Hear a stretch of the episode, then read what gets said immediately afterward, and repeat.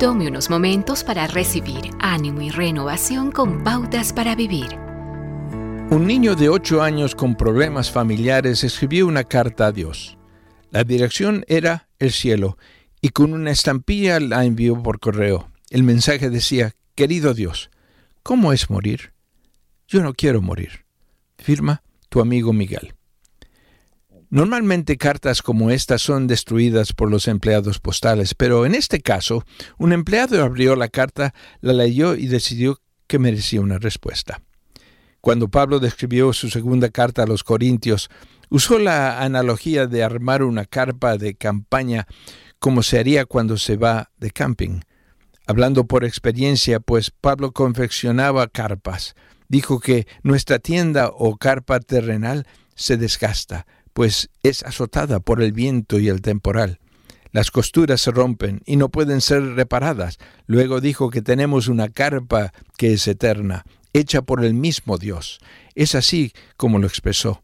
De hecho, sabemos que si esta, esta tienda de campaña en que vivimos se deshace, tenemos de Dios un edificio, una casa eterna en el cielo, no construida por manos humanas.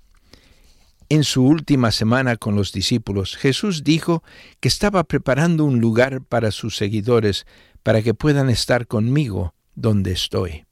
Esto personaliza el cielo y lo hace real, no simplemente un nebuloso lugar allí.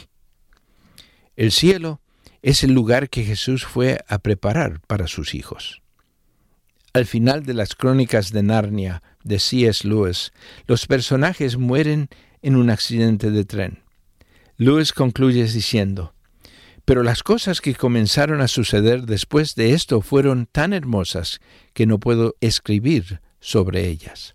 Para nosotros esto es el final de todas las historias, pero para ellos fue solo el comienzo de la verdadera historia. Acaba de escuchar a Eduardo Palacio con Pautas para Vivir, un ministerio de Guidelines International. Permita que esta estación de radio sepa cómo el programa le ha ayudado. Acompáñenos en la próxima emisión de Pautas para Vivir. Gracias por su sintonía.